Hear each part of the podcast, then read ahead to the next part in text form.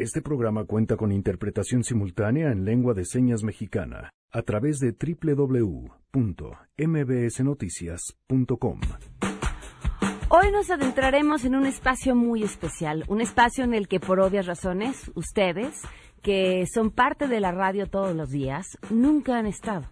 El espacio de las personas que no pueden escuchar y nos contarán su historia. Las personas sordas, independientemente de su condición de vida determinada por la discapacidad auditiva, son personas que pertenecen a una comunidad lingüística distinta, personas hablantes de un idioma distinto al nuestro, la lengua de señas. La COFEPRIS dice que tengamos cuidado con una bebida que porque nos puede dar diarrea. La verdad es que nosotros llevábamos persiguiendo justamente esta bebida. Por otras razones les platicaremos parte de la historia. Tenemos buenas noticias y más. Quédense si arrancamos este jueves a todo terreno. MBS Radio presenta A Todo Terreno con Pamela Cerdeira.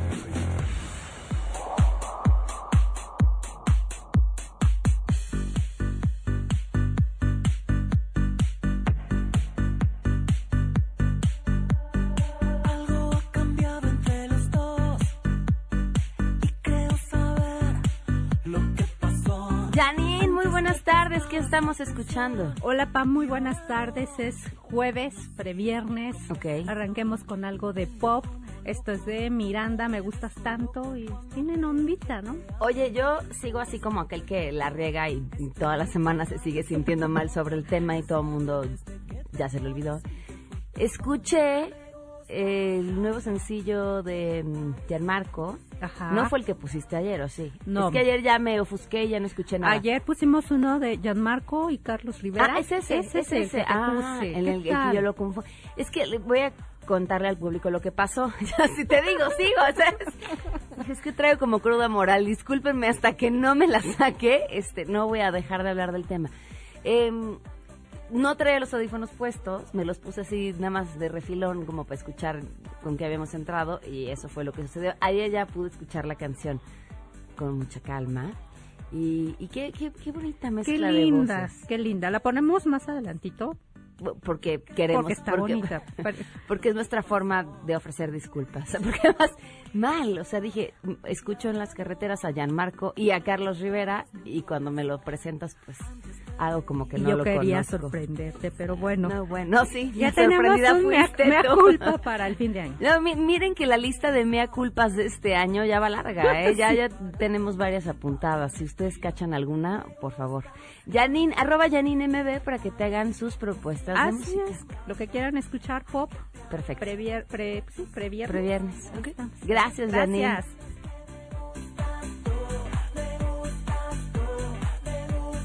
Gracias por acompañarnos viernes, digo jueves 18 de julio del 2019. Soy Pamela Cerdeira, voy a estar aquí hasta la una de la tarde. El teléfono en cabina 5166-1025, el número de WhatsApp 5533329585, a todoterreno arroba mbs.com, el correo electrónico y en Twitter, Facebook e Instagram me encuentran como Pam Cerdeira muchos temas que platicar el día de hoy y bueno, arranco, quiero arrancar con esta reflexión que hacía ayer, no aquí al aire, lo hacía justamente para la videocolumna de Uno TV, sobre la sentencia del Chapo.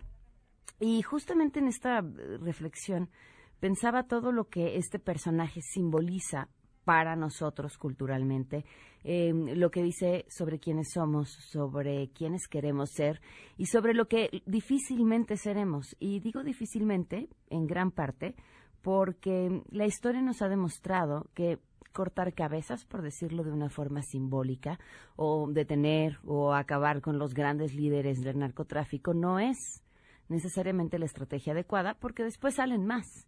Y esto incluso quizá sea hasta más complicada la lucha contra bandas criminales, porque entonces en vez de un grupo grande tienes tres, cuatro chiquitos y de pronto las alianzas que estos van haciendo y, y, demás. Y, y- y les digo, nos dice mucho sobre quiénes somos porque la cultura del narcotráfico también habla acerca de esta cultura que todavía tenemos arraigada sobre mm, el fregón. Y es más fregón el que se friega al otro, el- es más fregón el que logra darle la vuelta a la ley. Eh, no nos importa mucho los medios, nos si- siguen, seguimos ¿cómo decirlo?, deslumbrado deslumbrados por los resultados. Nos sigue mm, pareciendo muy atractivo admirar a aquel que llega a tener un gran emporio, grandes riquezas, sin detenernos a preguntar cuál fue el precio para llegar a ellas. Y, y ahí entonces es cuando no, no, no hacemos diferencia ni nos detenemos en pensar en lo que está bien y en lo que está mal. Insisto, todo esto alrededor de la figura del Chapo y vaya, con un millón de asegúnes y detalles, incluido los años que muchos gobiernos dejaron en el abandono a muchas comunidades que de ahí pues el mismo narcotráfico aprovechó para llenar sus filas, eh, hacerse de espacios y, bueno, pues crecer incluso el mismo negocio. Y a la vez, tampoco podemos olvidar, insisto, creo que es lo más importante, el dolor y la muerte que viene de la mano de estos grandes emporios del narcotráfico y la droga y los tantos otros negocios eh, sucios que como no sentimos cercanos, creemos que no nos afectan y que finalmente sí, hasta en las cosas que no tendríamos eh, en cuenta terminan afectando nuestro nuestro día a día, incluso nuestra misma sensación de, de seguridad. Y, y, toda esta eh, reflexión hacía en mi cabeza con mucho cuidado de no hacerlo parecer como enaltecer una figura que sin quererlo en, en el comentario pues sí me parece es ya una leyenda. Y su misma sentencia lo pone en esta posición. Y, y bueno, pues este, el presidente habla sobre el tema el día de hoy. Rocío Méndez tiene la información. Te escuchamos, Rocío. Buenas tardes. Buenas tardes, Pamela. En principio, el presidente Andrés Manuel López Obrador afirmó que su gobierno va a reclamar los bienes del inculpado como un acto de justicia estos bienes de Joaquín El Chapo Guzmán le corresponden legalmente a México, se va a revisar el asunto, esto lo va a realizar la propia Cancillería mexicana y al cuestionarle si se aplicaría en ese terreno la ley de extinción de dominio para que, como ha hecho cada 15 días, se subasten a estos bienes decomisados y puedan entregarse a los municipios más empobrecidos, él dijo, lo vamos a ver, en principio habrá que aplicar todos los recursos. Escuchemos al primer mandatario. Que en todo caso esos bienes, esos recursos pertenecen a México. Entonces, eh, México, por un lado, pelearía quedarse con los recursos de, de Joaquín Guzmán. Es que vamos a analizar el asunto porque lo que están planteando, este, de que se van a quedar eh, con bienes eh, obtenidos de esta manera, no lo aceptamos si no hay un fundamento legal. Nosotros no vamos a dejar de atender estos asuntos por la vía legal. El gobierno estadounidense ha pedido requisar más de 12.600 millones de dólares de bienes de Guzmán Loera. De hecho, el propio López Obrador, Pamela, en la mañana cuestionó que un personaje como este tenga esta cantidad de recursos. Desde su perspectiva no obedece a la realidad, hay más bien razones publicitarias y sin embargo destacó que se actuará conforme a la ley y en ese terreno también habló de la situación humana que atraviesa Joaquín Guzmán Loera. Vamos a escuchar al presidente de la República. Yo lamento mucho que este, se den estos casos. Yo no quiero que nadie esté en la cárcel. Yo soy un idealista, soy humanista. No me gusta hacer leña del árbol caído. Espero que esto ya no siga sucediendo, que todos los mexicanos tengamos posibilidad de ser felices sin incurrir en actos ilícitos y por eso estamos distribuyendo la cartilla moral de Alfonso Reyes y por eso vamos a seguir trabajando para convocar a un Congreso y elaborar una constitución moral. Pues los planes del gobierno al respecto de casos como este, Pamela. Es el reporte al momento. Muchísimas gracias, Rocío. Muy buenas tardes. Buenas tardes. Bueno, pues el narco entra dentro de la clasificación de pueblo bueno. Tenemos buenas noticias.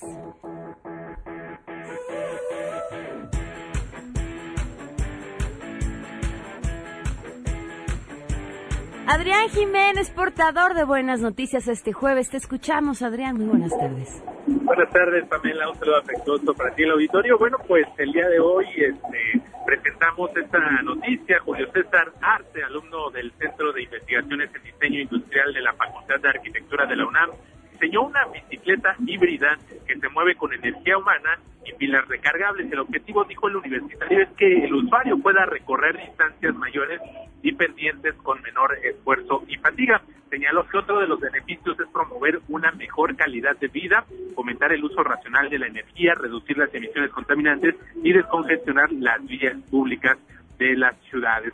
La bicicleta es rodada 24, tiene un peso de 23 kilogramos, un cuadro de 36 centímetros de acero al carbón, rines de aluminio diseñados para soportar demandas como brincos y acrobacias, tres velocidades con freno de tambor, manubrio de acero con canastilla, asiento de tipo cicloturismo y luces delantera y trasera. Además está equipada con un motor de 250 watts en el eje de los pedales que asiste al ciclista cuando pedalea y permite elegir diferentes niveles de asistencia dependiendo de las necesidades de cada usuario.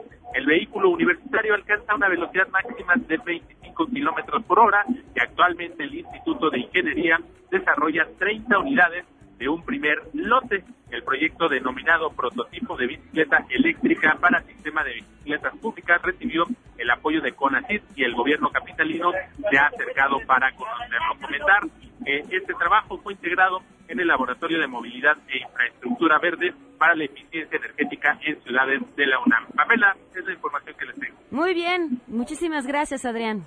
Buenas tardes. Muy buenas tardes. Oigan, tenemos boletos, tres pases dobles para Diego El Cigala a las 8.30 hoy. En el Teatro del Parque Interlomas van a estar otras fechas, bueno, va a estar el 25, 26, 27 y 28 de julio, no es hoy los engañés, para el jueves 25 de julio. Las fechas son del 25 al 28 de julio en el Teatro del Parque Interlomas. Y bueno, pues que llamen. Las primeras tres personas que llamen al 5166 1025 se van a poder eh, llevar eh, los boletos para ver justamente este espectáculo Forever Tango, el show musical más exitoso de Broadway, un espectáculo creado hace 25 años por Bravo y que hoy en día pues es un referente en el tango contemporáneo a escala global. Tan oscura, tu amor. Oigan, y por último, recuerden que estas semanas hemos estado siguiendo muy de cerca el torneo del futbolito bimbo. Pues ya está todo listo para la final, para que sepamos quiénes serán los campeones 2019. Y los invitamos este domingo 21 de julio en el Estadio Corregidora de Querétaro a partir de las 9 de la mañana.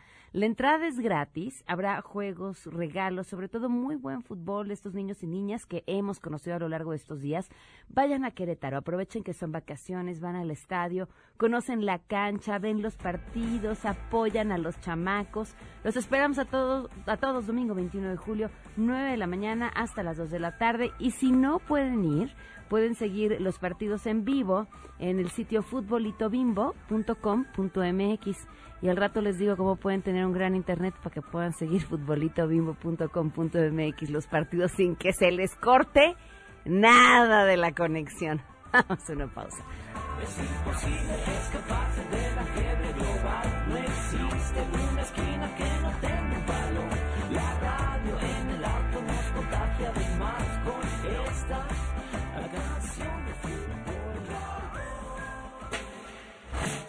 Regresamos a todo terreno. A todo terreno con Pamela Cerdeira. Continuamos.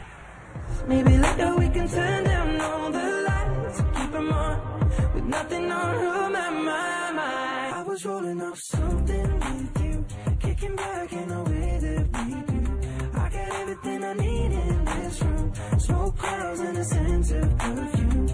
Now my friends are in the club and they keep ringing my phone, but they ain't got nothing on you. You ain't got nothing on con flow. Mami, suelo acobardarme, pero hoy tomo alcohol. Ah, quiero comentarle que no sé qué pasó. Ah, desde que salimos por la tarde los dos, a besarnos los dos. hasta Buenas tardes, gracias por seguir con nosotros a todo terreno. En este mm, programa desde el año pasado, noviembre, si no me equivoco, iniciamos con un proyecto que para nosotros ha sido muy importante. que nos ha dado mucho más que lo que pudiera representar cualquier proyecto laboral. El de incorporar lengua de señas a nuestra transmisión en radio. Esto nos ha llenado de muchísimas formas, sobre todo porque nos ha permitido conocer un mundo que nos era completamente ajeno. Aprender, o al menos entender algunas señas, eh, nos permite adentrarnos en otro mundo. Es de verdad como si uno conociera un mundo completamente distinto, una forma distinta de mirar, una forma distinta de entender, así como cuando aprendes otro idioma o como si te fueras a vivir a un país completamente desconocido y todo te pareciera asombroso y maravilloso. Eso ha sido. Y nos faltaba una parte. ¿Quién está del otro lado? ¿Quiénes pueden ya hoy y desde noviembre seguirnos a través de la transmisión en Internet en www.mbsnoticias.com? Y, y, y para estas personas, ¿cómo es el mundo? ¿Cómo ha sido? ¿Cuál es su historia? ¿Cómo crecieron?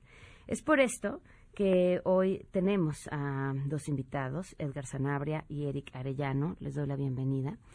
Ellos están aquí sentados conmigo en cabina y se encuentran también sentados aquí Noé Romero y Miguel González, quienes son intérpretes de lengua de señas y quienes además ustedes eh, conocen porque son parte del equipo de intérpretes que nos acompañan todos los días. Entonces vamos a tener una conversación para conocer su mundo, para conocer cómo crecieron, cuál ha sido su historia de vida y me gustaría, Edgar, comenzar contigo. ¿Cuál es tu historia? Cuéntame, ahora sí que inicia desde donde tú quieras. Muy bien.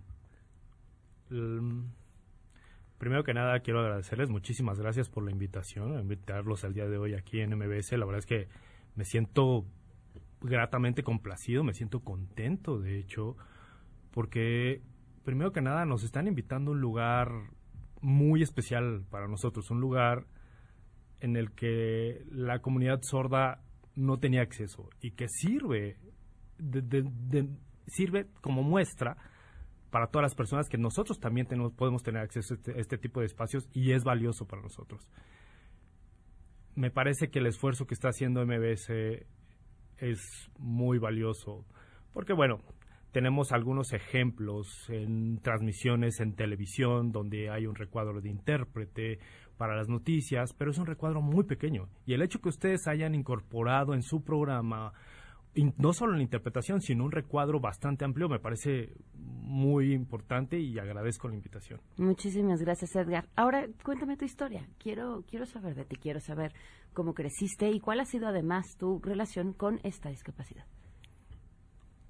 Bien, bien, bien, bien.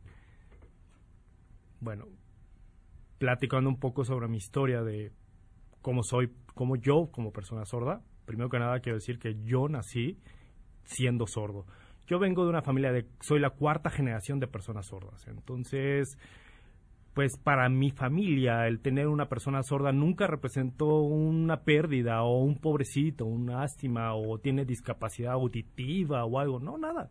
De hecho, yo nunca me sentí como una persona con discapacidad auditiva, yo me sentí como una persona sorda, me sentía orgulloso de ser sordo incluso, porque yo nací en mi seno familiar y con mis seis hermanos sordos también con mi familia en casa, siempre utilicé la lengua de señas mexicana como mi manera de comunicarme. Y en casa era una comunicación padrísima. Pero después nos dimos cuenta que, me di cuenta que en el mundo las cosas no son así. Por ejemplo, creo que algo similar te debió haber pasado a ti. Tú naciste en un seno oyente seguramente y no sentiste ninguna complicación, ninguna dificultad para comunicarte y que pensabas que el mundo era así. Para mí así era el mundo. Yo nací siendo sordo, con padres sordos, en un seno sordo, y para mí el mundo era así. Cuando yo veía a los oyentes afuera, decía, ah, pobrecitos, pareciera, para mí, ellos eran los que tenían la discapacidad, y yo decía, ay, pobres personas, híjole, yo me sentía muy fortalecido siendo sordo. ¿Por qué? Porque viví la sordera, viví un mundo sordo en casa, todo el tiempo. Yo iba al club de personas sordas, iba a lugares con personas sordas, y siempre me sentí muy bien. Algo interesante es que cuando mi mamá nos vio a los seis hermanos siendo sordos, haciendo señas, a ella le nació una preocupación y su principal preocupación era nuestra educación. ¿Qué sucede? En México la educación para las personas sordas no es la más adecuada. no tenemos escuelas específicas para sordos y cuando las existen el nivel educativo es muy bajo y por mucho que tú te esfuerces para obtener el nivel adecuado, es complicado, muy complicado. Así que mis papás lo que decidieron fue enviarnos a escuelas de oyentes, con personas oyentes, y ahí estábamos incorporados nosotros. Sí venía una explicación previa del por qué nosotros estábamos en escuela de oyentes. Y la explicación era porque nosotros en, la en, familia, en casa, con todos nuestros familiares, habíamos desarrollado ya nuestro lenguaje. ¿Cómo habíamos desarrollado el lenguaje? Por medio de la lengua de señas mexicana. Era nuestro idioma, con ella nos comunicábamos, no teníamos ninguna dificultad y era lo que utilizábamos para comunicarnos. Y lo que querían era que nosotros estuviéramos en una escuela de oyentes a pesar de que nosotros dentro de la escuela de oyentes no nos sentíamos completamente felices. El grado educativo dentro de la escuela de oyentes era muy alto para nosotros, no entendíamos nada, de repente estabas en clase, en clase y no entendías lo que te estaban diciendo. Y con todo eso mis papás dijeron, no, no, no, tienen que ir a la escuela de oyentes, tienen que aprender. Pero ¿qué pasaba? Cuando nosotros regresábamos a casa por las tardes, mis papás se sentaban con nosotros a explicarnos las tareas en señas. Entonces, lo que no nos quedaba claro en la escuela, en la mañana, en la tarde lo terminábamos de entender por medio de nuestra lengua con nuestros padres. Y fue como fuimos alcanzando el nivel y fuimos saliendo adelante en la escuela. Pero la verdad es que la educación para los sordos es un tema bien complicado, hay muchas diferencias tienes que, eh, eh, para nosotros fue fácil porque ya teníamos una lengua, un medio de comunicación eficiente, los papás sabían señas, ¿no? Pero muchas veces los padres oyentes de niños sordos no saben señas y creo que es importante que ellos aprendan señas porque si no tienes una lengua de comunicación, el retraso se viene haciendo más grande. Creo que lo más importante aquí es que haya una lengua para comunicarse, la lengua de señas, y eso te va a dar todo el avance que necesitas. A ver, ese es un gran tema porque la forma en la que nos comunicamos moldea y construye nuestra forma de entender el mundo. Es eh, cómo vamos conectando lo que entendemos y lo que vemos y, cómo lo vamos cómo lo digerimos. Entonces, creo que eso tiene que ver con esto que dices de el por qué es importante que los niños que no pueden escuchar aprendan una lengua de señas y puedan comunicarse con ella, eh, con sus familiares. Ahora, ¿cómo cómo te conectas, porque tú ya tenías esta forma de entender y conectar el mundo desde tu casa, cómo logras conectar y entenderlo con los oyentes, tomando en cuenta que desde la forma de comunicarse es distinto, la forma de construir una oración, la forma de expresarse, todo, todo cambia y todo es distinto.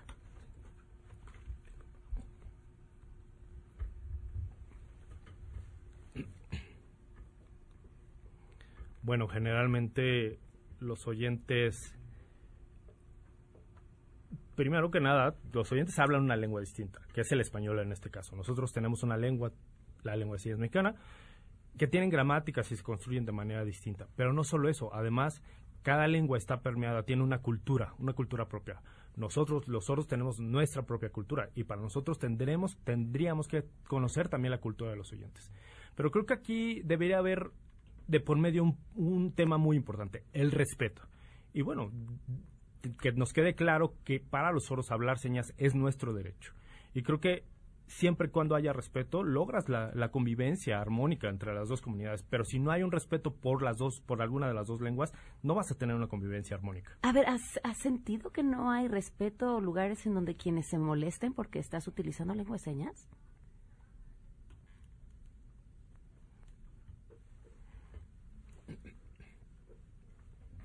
a ver, para, quizá dejarlo un poquito más claro.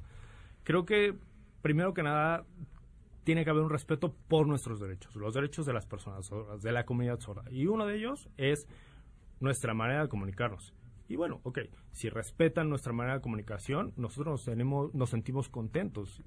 Pero lo que sucede es que a veces las personas oyentes, primero que nada, no tienen la información correcta o no tienen nada de información, ¿no? Y entonces de repente las personas oyentes empiezan a imaginarse o inventar señas o a involucrarse de más en nuestra comunidad. Y creo que tendrían que tener claro que son dos lenguas distintas. Y sí, a lo mejor propiciar que nuestro desarrollo como comunidad y, y, eso va a generar que haya una empatía entre ambas comunidades. No sé, por ejemplo, una cosa tan sencilla como casa con Z de repente los sordos dicen casa, ah, pues casa de hogar. Y les tienes que explicar, no, no, esta casa cambia una letra y entonces es casa de cazar algún animal. Y tienes que dar como toda esta explicación. Y esta explicación viene por los oyentes que conocen y dominan el español. Y creo que los oyentes también deberían de respetar la lengua, ¿no? Y si no se saben alguna señal en lugar de inventarla, acudir a los sordos para que solventen estas dudas que tienen. Y creo que solo así vamos a poder avanzar en el respeto a los derechos. A ver, ¿y cómo se ponen de acuerdo? Porque tú hablas de acudan con los sordos, y, pero, pero no son una sola comunidad que se reúne y se pone de acuerdo. Es, es también una lengua que está viva. ¿Cómo, ¿Cómo sabemos quién tiene la razón o quién decide qué palabra se dice de qué forma?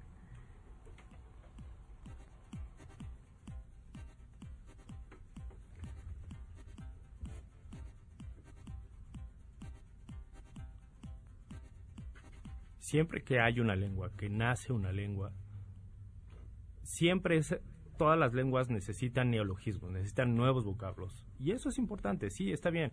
No incluso dentro de las mismas lenguas hay ciertas variantes. Y eso pasa no solo en lengua de señas mexicana, también pasa en el español. También tienes ciertas variantes, tienes vocablos para referirse a un mismo concepto y que son distintos. Y está bien, no quiere decir que el español esté mal, tampoco quiere decir que la lengua de señas esté mal.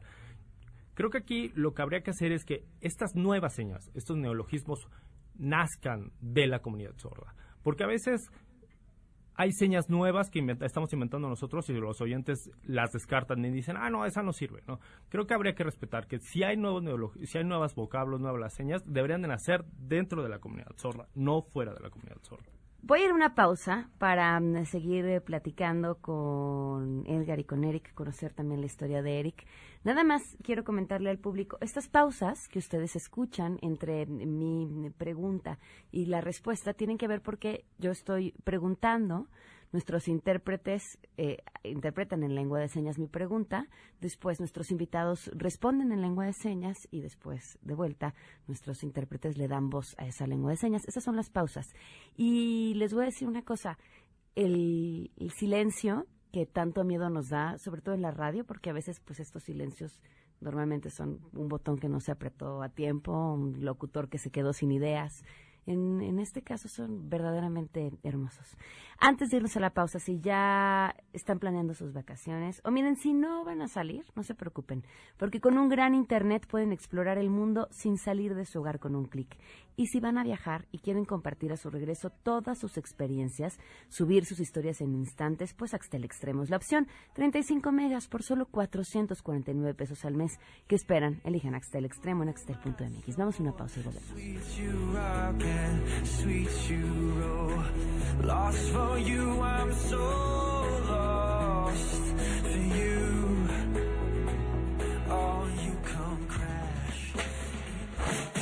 Regresamos a todo terreno. A todo terreno con Pamela Cerdeira.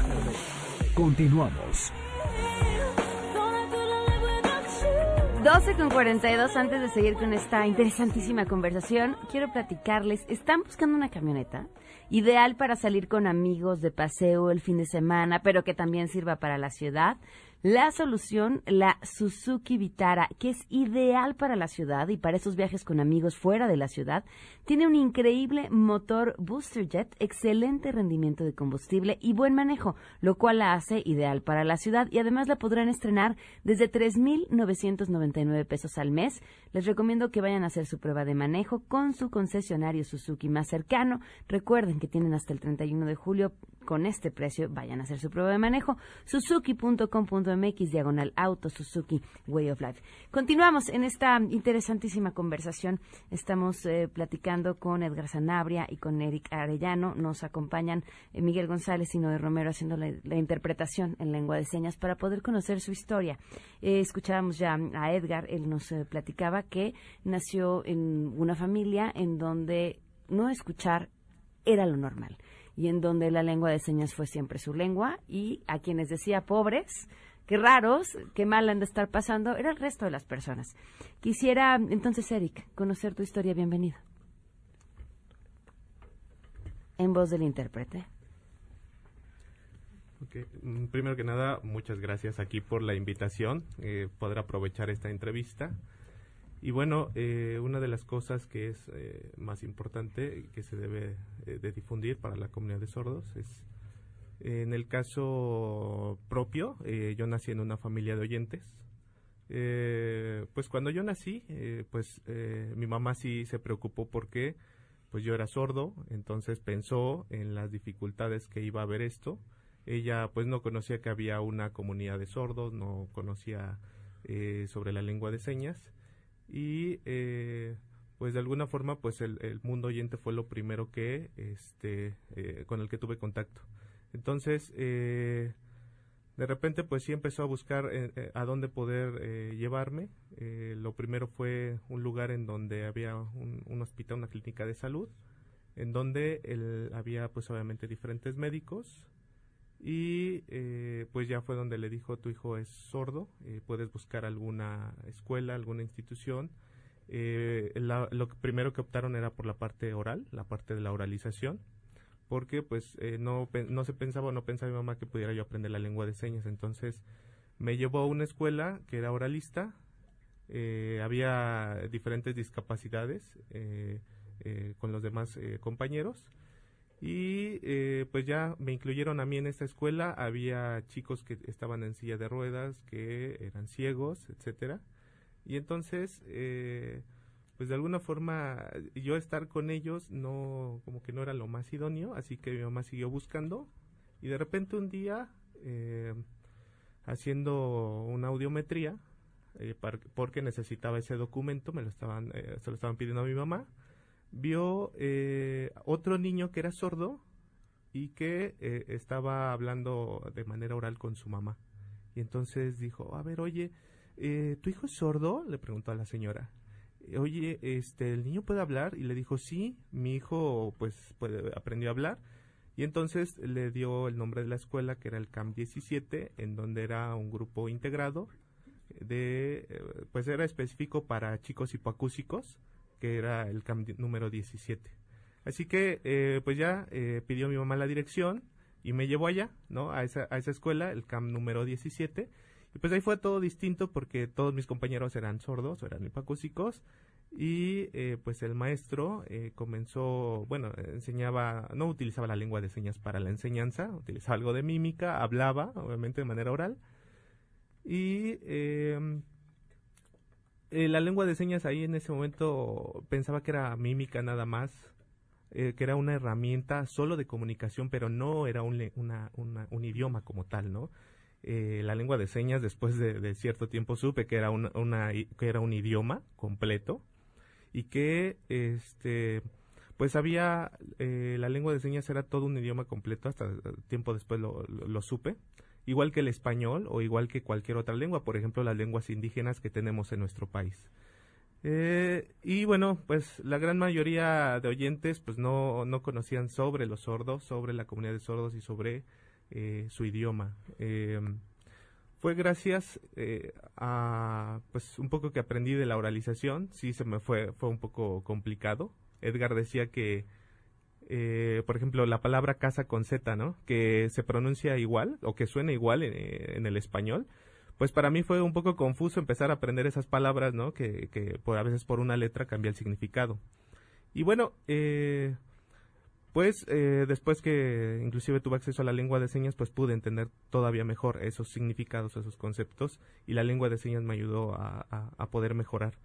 Porque, eh, bueno, en el caso de, de- mis papás, pues eran oyentes, eh, yo era pues ahora el, único hijo sordo, y eh, pues de alguna forma pues no sentía que había una, una valía o algo algo importante ahí a diferencia de lo que comentaba Edgar no Eh, a veces eh, sí yo podía observar que faltaban de repente algunas cosas que había inclusive bueno que había otros países otras cosas afuera eh, y que pues la lengua de señas podía ser útil. Eh, había sordos que empecé a conocer de otros países que tenían doctorados, que tenían maestrías, que tenían posgrados, que eh, había sordos profesionistas. Así que eso me empezó a abrir un poco el, el- panorama y empecé pues a, a tratar de, de tener algunos ejemplos de personas sordas, ¿no? En mente.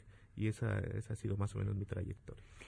¿Ha sido un tema para continuar sus estudios? ¿Hasta qué año han estudiado los dos? ¿A qué se dedican?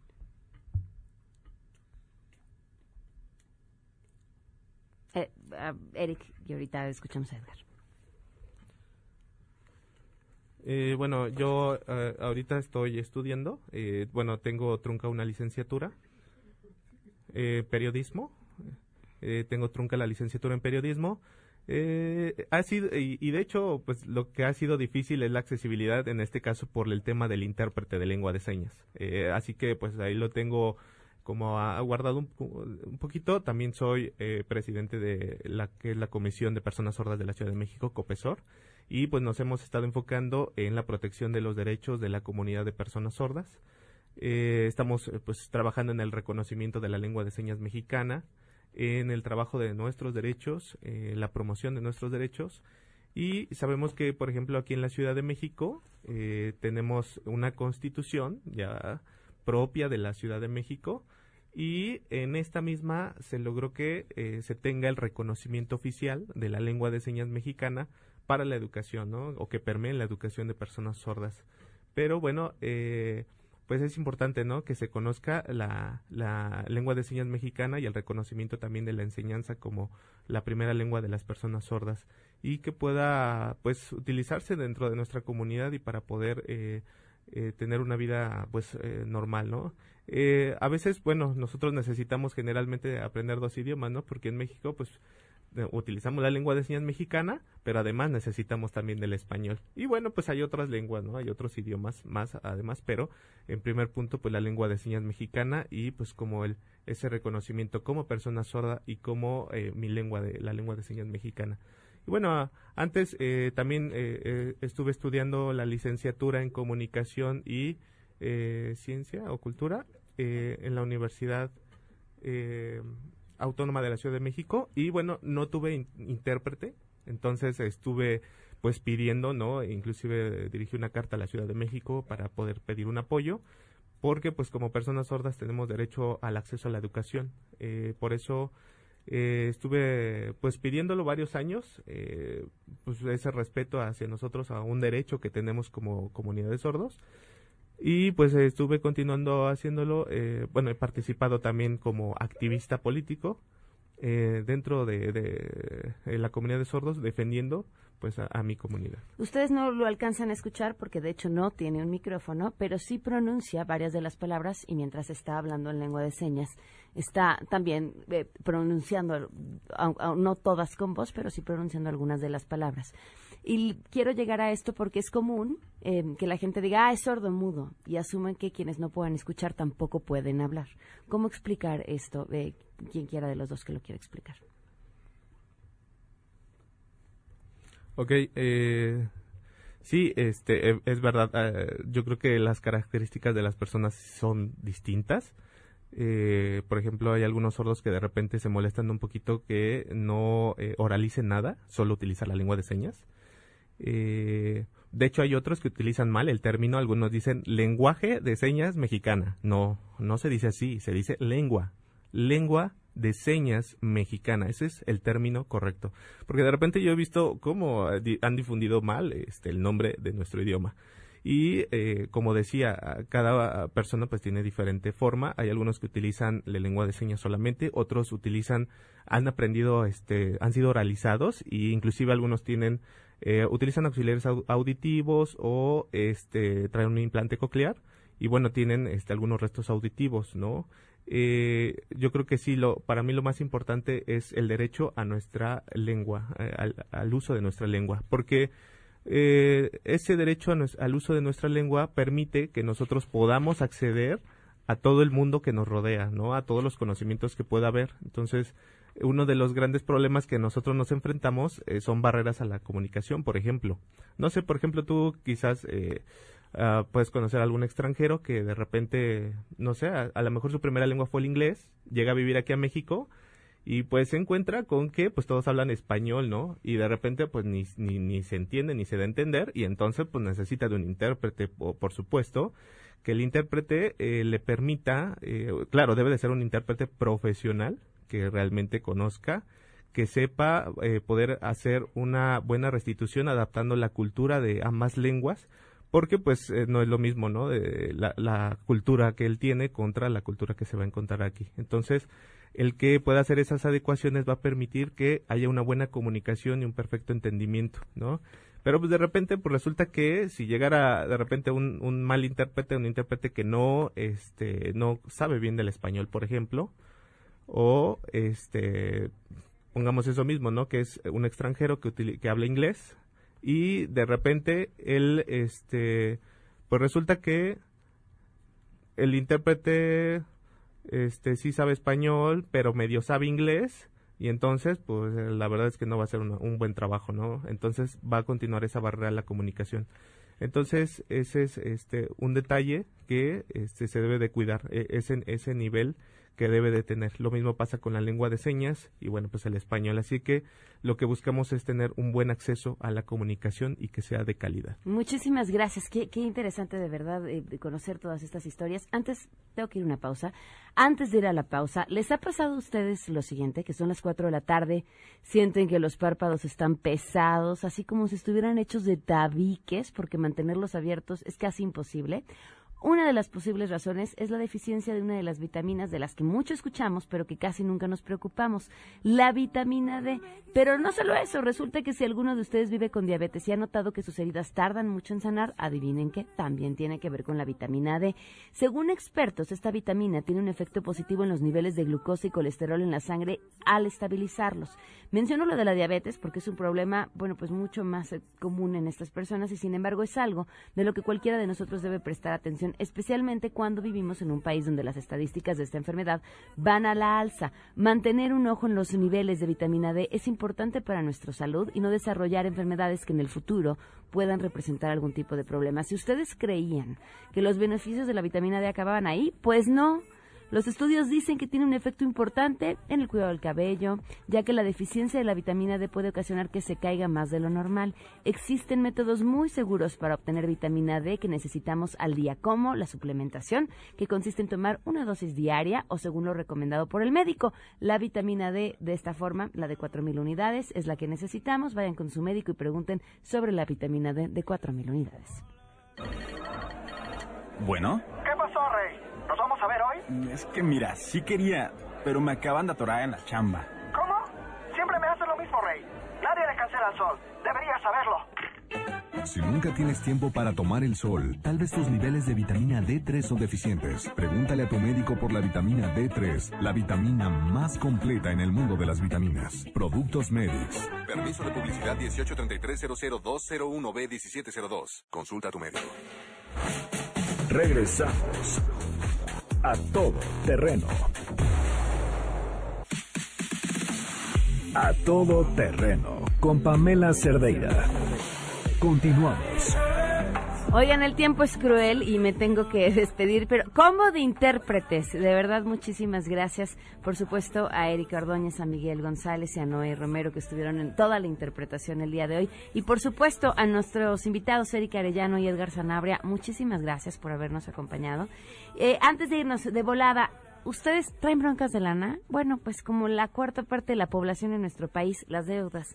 Y crecen y crecen y crecen y sientes que te ahogan, sus problemas se van a acabar ahora. Apunten este número, 55 58 33 39 al 61, 61, perdón, hasta el 64.